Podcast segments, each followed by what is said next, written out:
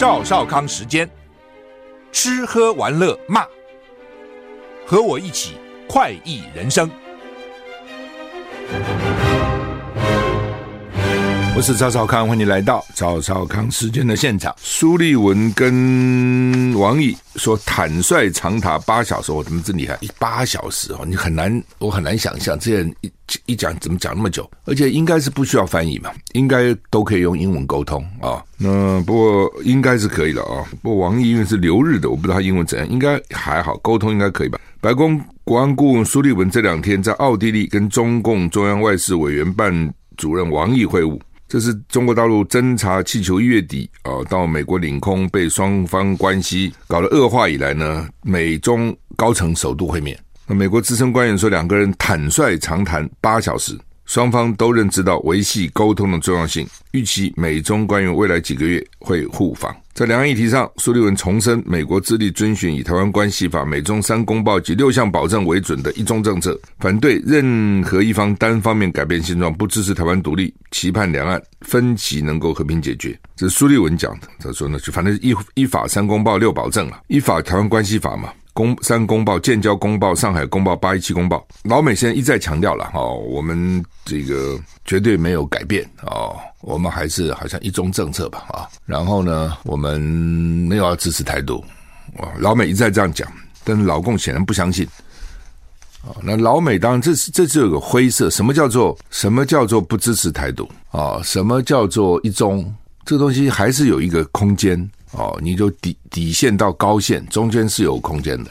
那老美觉得我还在这个空间里啊，我没有没有逾越这个空间呢、老共觉得你已经在在打擦边球了。嗯，事实上有没有呢？我觉得有。民进党政府跟老美是联合起来打擦边球的。他只是嘴巴没有宣布台湾独立，但是做的事情一件一件，你看都让老共北京是不爽的。哦，但是不爽呢又。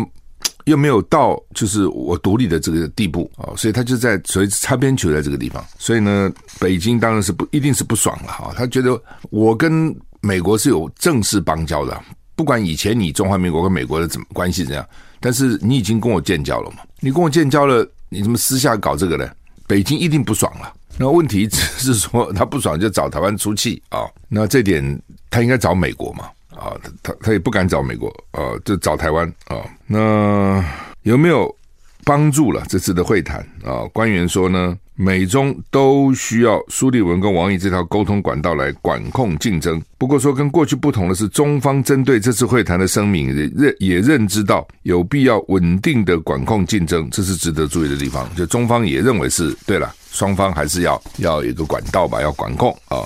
大陆国家副主席韩正今天到荷兰访问，会见荷兰国王跟荷兰总理。荷兰媒体指出，荷兰跟中国关系两大痛点，痛啊，很痛的痛。安全机构报告把中国大陆视为威胁，还有半导体设备厂商 ASML 对中国出出口禁令啊，那是被美国影响的啊。荷兰媒体电讯报啊，叫 The Telegraph 分析，近来荷兰与中国大陆两件事关系紧张。一个是四月间，荷兰军事情报跟安全局、跟情报跟安全总局先后发表年报，直指中国是荷兰最大的资讯跟经济安全的威胁。第二个是全世界市占率超过九成的半导体制造设备生产商 ASML，因为荷兰政府三月宣布进一步管制先进设备出口到中国，掐住中国大陆半导体升级的进程，引发中方反弹。电讯报采采访当地的专家分析，中国大陆会不会报复荷兰？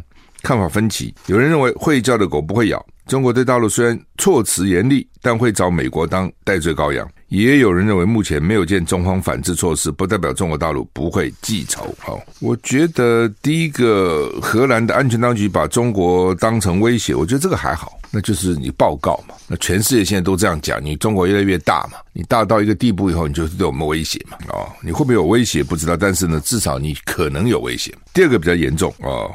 就是 ASML，ASML 是做半导体的设备的，非常重要。那现在禁止出口到中国大陆，这一点哈，对中国大陆半导体当然是有影响的。所以这点我觉得老公会比较在乎了。猴痘说疫情趋缓了，世界卫生组织说不再是国际关注公卫紧急事件。WHO 今天宣布猴痘，猴痘英文很有意思，叫 Mpox，M 一定是 monkey 了哦，他就不讲猴 monkey 了，就是 M P O X。Pox 豆，疫情不再是国际关注公共卫生的紧急事件，它叫做 PHEIC。美国有线电视新闻网 CNN 报道，世界卫生组织二零二二年七月宣布猴痘构成国际关注公共卫生紧急事件。不过现在呢，病例数下滑，所以谭德赛呢在线上记者会表示，他接受了委员会的建议，解除最高等级的警报。就猴痘已经不最高等级，不过好像。台湾也有人染到哈，也有人要小心哈，要小心。纽约时报说，台积电因为工程人才短缺，所以它的优势面临挑战。你要维持这个优势，你的人才一定要够哈。纽约时报报道，工程师为台积电之全球晶圆代工牛耳打下根基，像是台湾的战略资产。但台湾因为出生率骤降，工作操劳，相关人才。对投入半导体产业兴趣缺缺，恐怕动摇台积电领先的地位。纽约时报说，许多台湾半导体产业高层担心，台湾将支撑不了产业对新一代工程师日益增加的需求。台湾人口逐渐减少，晶片厂高要求的职场文化，其他科技业工作吸引人才，意味半导体产业求才与留才越来越难。这方面影响深远啊。那部分军事专家认为，台积电在晶圆代工的主导地位是台湾抵抗中国侵略的保证。部分原因，在美国必须捍卫供应自身这么关键的重要的一环，就是台积电啊。但是美国不是要把它给炸了嘛啊？就是我得不到你，我就把你给毁了啊，这样的味道哈。反正意思就是说，台湾因为出生越来越少了哦，那你将来。工程师他需要很大量的优秀工程师，就少了啦。我觉得这个不太通哦，不太通。为什么不太通呢？就是说你出生人就算少，就看多少人要去念工程哦。假如说呢，你出生人很多，大家都不要念工程也不行。如果你出生人很少，还是有相当人愿意去念工程，那就要看你工程的吸引力到底有多少。少子化是真的啊、原来一年四十几万，现在只剩下十几万，不到二十万。少一半以上，哎，少很多哈。那问题就是说，这些人到底念不念工程了哈？我想还是有念的哈，只是多少多少念工程啊？那在美国啊，他们也念工程。我是觉得，为什么到了研究所那么多外国学生，就是老美念的少了哦，所以呢，机会就给外国人就多了。那我自己念工程哈，我自己念工程，那我很喜欢，我觉得很好，我这个选择是对的哈。我当时没有选择念医学，念医学，我现在也是医生了哈。那有的时候你会觉得，哎呀，如果当时我选择读医医学系，现在当医生到底好不好？但人生很难重来嘛，哈。你有时候会去想哈，因为医生很好啊，救人啊，哈，其实也不错哈。那工程的好处是训练，我是觉得训练哈，就是说他给你的训练很有逻辑感哦。然后呢，呃，问就是基本上是让你怎么把复杂的问题简单化，同时解决问题。你必须要解决问题。你到工厂去，每天层出不穷的问题你要解决啊。所以我认为念工程很好，但是念工程它会有一些问题，就是说你的你的基本的数数学啊、什么物理啊、什么这些东西要有一定的水准了哈，不是说要多好了，因为你不是念数学系嘛，但是你也不能太烂了。这样讲好了哈，同样是学生好了，同样是台大的学生好了，你如果念文法跟念理工，平常你讲文法日子好过多了，那个学生的日子好过多了，理工医农的学生。那个日子是很辛苦的，那功课是很重的。这样说好了哈，就是如果你念文法的话，但你只要读了，花一点时间去念，就不会差了，就可以念嘛。但是理工这东西不一定，你说我用功了就一定会念得好吗？它真的不一定，这要有一点兴趣吧，或是一点性向吧。那另外就是它功课是重的。你比如说我们到大二开始，甚至大一很多都是原文书了。哎呀，你刚开始看的时候，看一个晚上就看那一页。哦，就看就就看不懂嘛，就看那一页。当然，等到以后看熟了以后，你看中文翻译反而看不懂了，因为乱翻一通。哦，你反而看原文会比较顺。那但是开始很辛苦的，真的很辛苦。呃，那所以这就变成说，好吧，那我如果说花的功夫比别人多，哦，事实上从学生开始就是要花的功夫比别人多，那以后工作的环境又很辛苦。我问你嘛，你念工程，你到不管是念土木到工地去，念机械化工、电机到工厂去，那个环境会多好呢？它就是个工厂嘛。第一个，它不会在市区里面嘛，它通常是比较偏僻的地方。像我看我大学生很多在比较偏的地方嘛。好，然后呢，都在工厂里嘛。你我问你们，那个环境会多好？那如果念商，我看很多同学就是银行啊、金控啊。对不对？大公司啊，哇，是西装革履，每天非常光鲜亮丽，办公室又漂亮，冷气吹着，对不对？等等哈，跟同样大学念那么苦，然后我平常讲，念工跟念商，念工比念商起码困难十倍。我这样讲好了，我要花的时间起码要多十倍。然后呢，他到工厂去那么苦的地方，那只有一个什么？第一个他有兴趣，对不对？这个待遇要够好。但是是不是这样呢？不一定是这样啊。谁讲念工待遇一定好？会比念商的好吗？不会嘛。我问你嘛，台大商学系、台大这个机械系、土木系毕业以后，你认为土木系、机械系待遇会比商学系的好吗？不会嘛。谁讲一定比他好？所以现在就问题就来了。那在这种情况之下，为什么要念工？年轻人就会去想啊，就像医一样，医以前最热门就是内科、外科、妇产科、小儿科。现在没是四大科没人念了，为什么？同样当医生，那为什么眼科啊、皮肤科啊、哦什么附件啊这些啊、骨科啊，对不对？那比我外科轻松，赚的钱还比我多。诶，你说怎么赚钱比你多呢？你去叫你做个人工关节啊，这个白内障叫你加一个什么什么多功能的什么水晶体啊，医生可能中间就有就有回扣给他了，是不是？他整个 他们加起来比你内科、外科、小儿科、妇产科嘛苦的个要死，赚钱还多啊。所以你看，现在医科学生都不要选内科、外科、妇产科、小儿科了，他选的都是以前偏门的科，所以也很好笑。以前那个医学院，他按照成绩分发的，成绩最好就分到那四大科，成绩比较差的分到比较偏门的科。现在这个比较偏门科，一个一个医生都抖起来了，比那个原来他当时同班最好的四大科赚钱还多，工作还比较轻松，还没那么累，对不对？还可以晚上少急诊病人哦。所以你这这公平不公平？它真的不公平。所以以前我们傻傻的嘛，真的傻傻，因为资讯不够，也没有什么父兄可以教导我们，没有，真的没有，全部自己看。现在年轻人看多了，他就知道了，我要怎么选什么科系啊？这个科系又好念，将来出路还不错哦，也不必受那么多苦。刚讲的意思就是说，年轻人现在也很厉害，他也会看啊。然后呢，这个好逸恶劳呢，是人的天性啊、他会找那个呢比较轻松的，然后呢待遇还不错的，工作环境比较好的，一定是这样子嘛。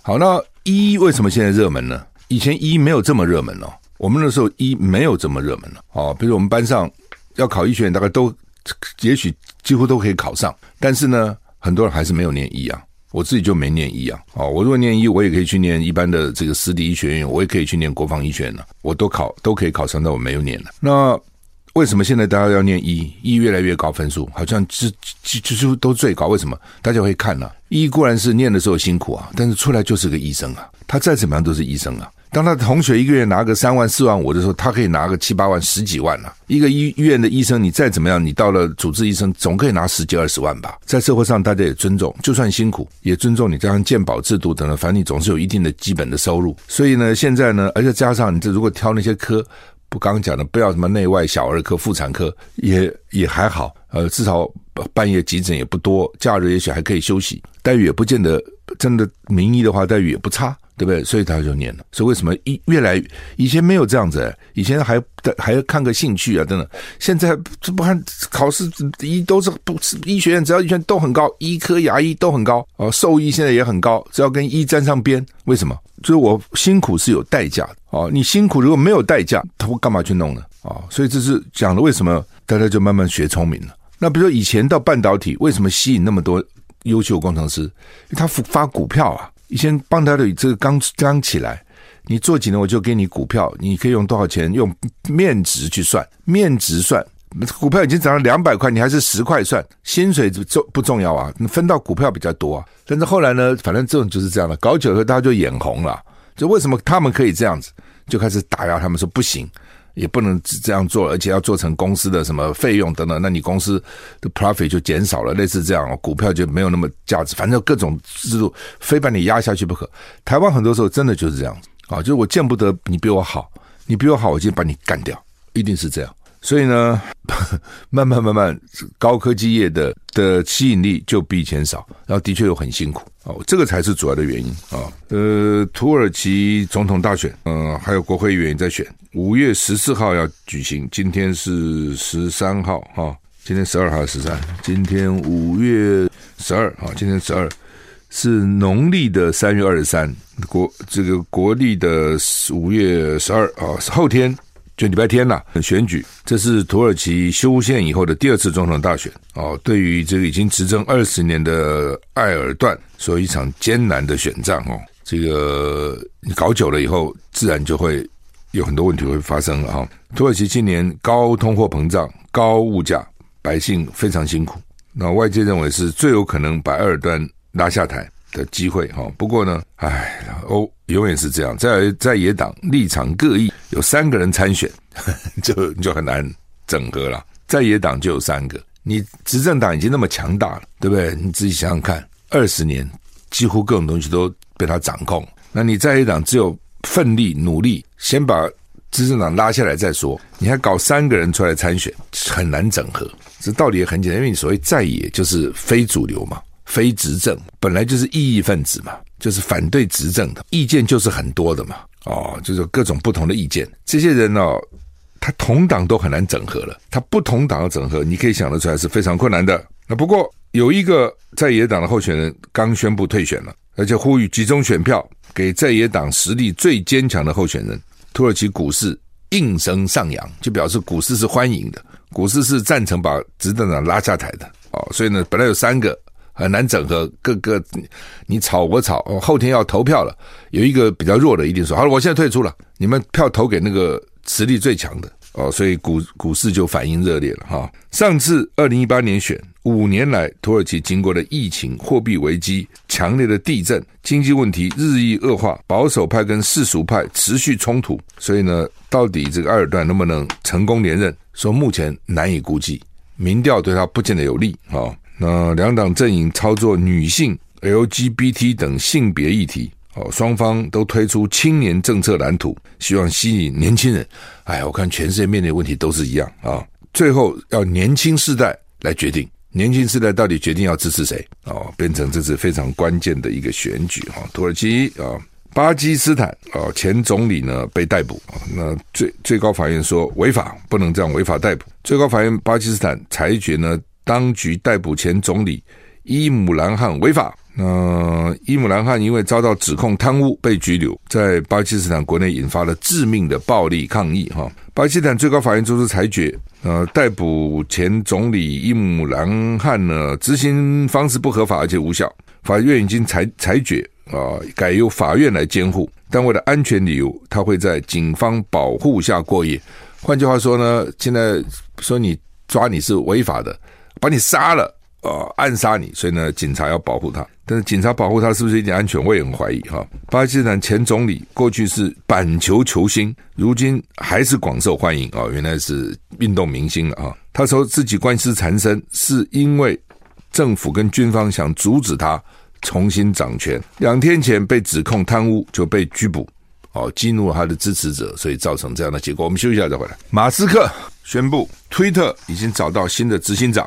是女性，因为他说，she 六个礼拜后就会上任。马斯克没有公布是谁，那股价上扬。马斯克是特斯拉的执行长哦，那他买把推特买去了。他说，我的角色会转变成执行主席，就是 executive chair 兼技术长 chief technic technology 或者 Technic officer，负责监督产品叫 CTO 了。我们常常讲 CEO 哦，就是公司的执行长。他说他是兼技术长 CTO，负责产品监督软体跟系统的操作。那这样做法可能可以缓解特斯拉投资人的疑虑，他们越来越担心马斯克花太多时间在改变推特。在这个消息公布以后呢，特斯拉股价上涨二点四趴。去年十一月，他就表示他希望减少自己在推特的时间，最后找一个新人来经营维持。那问题只是这个新人，第一个呢够不够资格？第二个呢？跟他相处如何？这种强势的这种企业主啊，那个个性是非常强势的啊！不是讲不听过吗？就只有偏执者能够生存，在竞争那么激烈的行业里面，只有偏执者能够生存。就是你们都反对，我就非你干到底不可，坚持坚持坚持，哎，成功了。那这种人跟人家是很不好相处的了啊！第一个，他觉得别人都不如他嘛啊！第二个，别人搞听不懂他，他也没听不懂别人。所以呢，要相处不是很困难。你看很多例子都不容易的。好，那总算是了哈。中国时报头版头登的叫做“工商界呼吁 NCC 不要再上诉了，还中天一个公道了”。好，呃，另外呢，行政处分被撤销十次，一个机关哈，法务部长说的确不多见，因为行政法院通常都是袒护行政部门，真的很奇怪哈。那当然有各种原因呐。第一种就是行政法院拍马屁嘛，法官不要得罪政府了，谁想得罪政府啊？那法官也想自己升迁呐，我干嘛每每次得罪当道呢？啊，所以呢，就是哎，就就就尽量官官相护了，这是一种。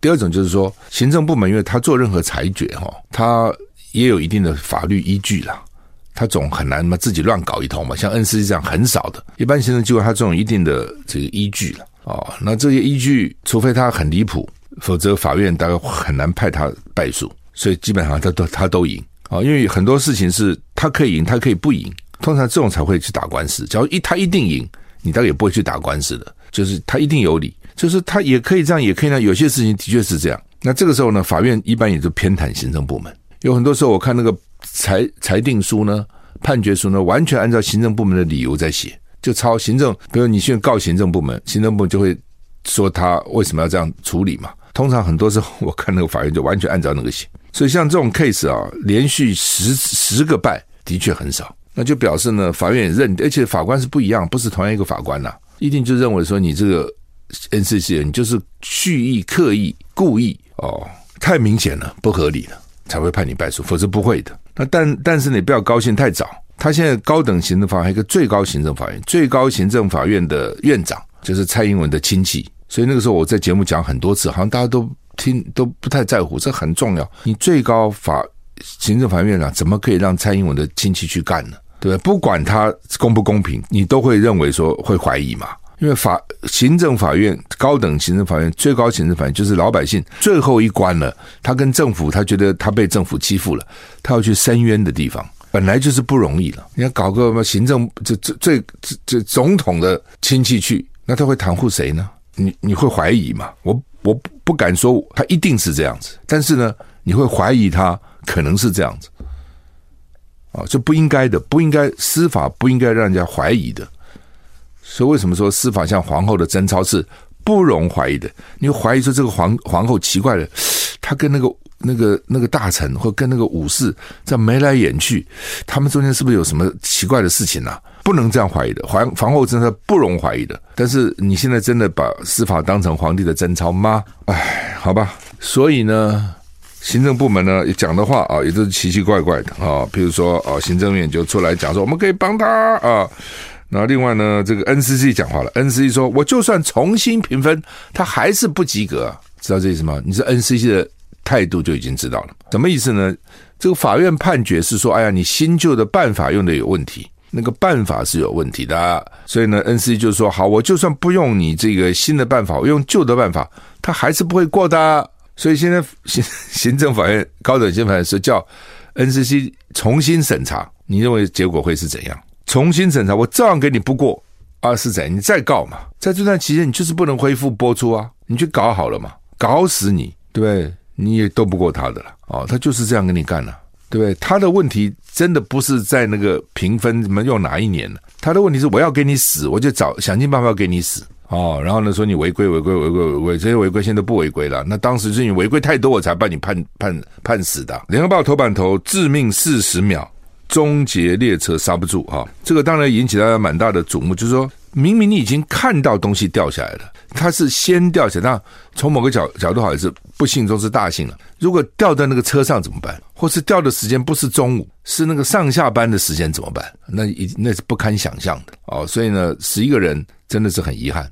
如果时间换成上下班会更惨，三十一楼砰掉下来了，有声音很大声，大家都看到了哦。然后呢，车子还是往前走。那他们是说，哎呀，十三秒刹不住，十三秒如果开汽车的话，其实就已经刹住了。那为什么车子能够刹得住，捷运刹不住？因为呢，他根本没设想到这种状况，这就是哈、哦，太觉得不可能发生了。因为汽车你在路上随时会发生状况。那真是眼观四面，耳听八方，注意力要非常集中。砰，个传一个人出来，砰，一个摩托车在你旁边，砰，一个大车在逼你，你真的是哈，那就就是要非常聚精会神，反应要非常快哦，刹车要非常灵敏。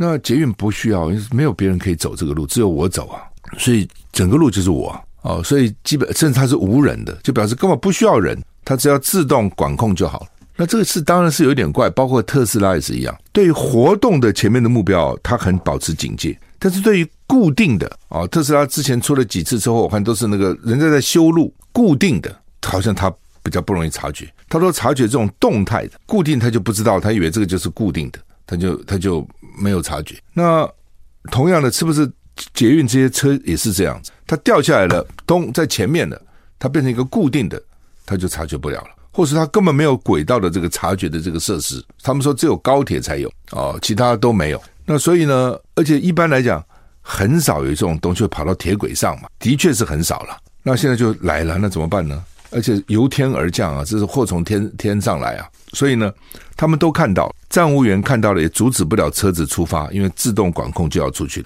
车子里面的随车员也看到前面东西掉下来了，他也没办法，来不及了，不知道怎么办。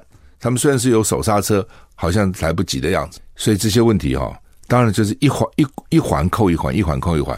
最不应该就是不应该掉下来嘛！你那个这个背怎么可以掉下来呢？好了，那掉下来以后呢，就要处置了，就有有一连串的没有处置。很多的灾祸其实都是这样子哦，一环扣一环，一环中间有一个都没问题哈、呃，所以这个台中捷运哦，他们是因为台中捷运谁去给他盖的呢？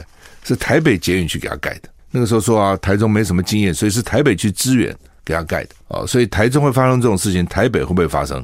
哦，那当然，台北捷运又分成两种，一种是所谓的中运量，一种就是地下铁。所以捷运这种东西一旦出事，真是不得了。所以呢，一定要很谨慎小心哦。呃，既然发生这种事情，就要检讨，不能不能再发生了哦。除了这个轨道的安全哦，轨道的预警、人员的训练，也都非常非常的重要哈。好，那么侯友宜跟郭台铭哦，大家这两天都还各在各自在拼吧。郭台铭在各地拼，昨天晚上在台中，他现在造势场合人还不少。那侯友宜在议会。哦，那朱立伦说呢，下礼拜要推最强候选人，大家研判哦，大概是五月十七了哦，因为十七国民党也是中常会吧，礼拜三，而且好像在台新北市去开，我不知道是这次刻意这样安排，还是早就决定了。那到底会是谁？这是很嫌疑哈，因为两个都很努力，那各有优劣，各有他的优是长处。也各有它的不足之处啊，这也都有啊，所以我只是在想说，提了一个，另外一个要怎么会什么样的态度，这可能比较重要，好吗？祝你有一个愉快的周末，再见。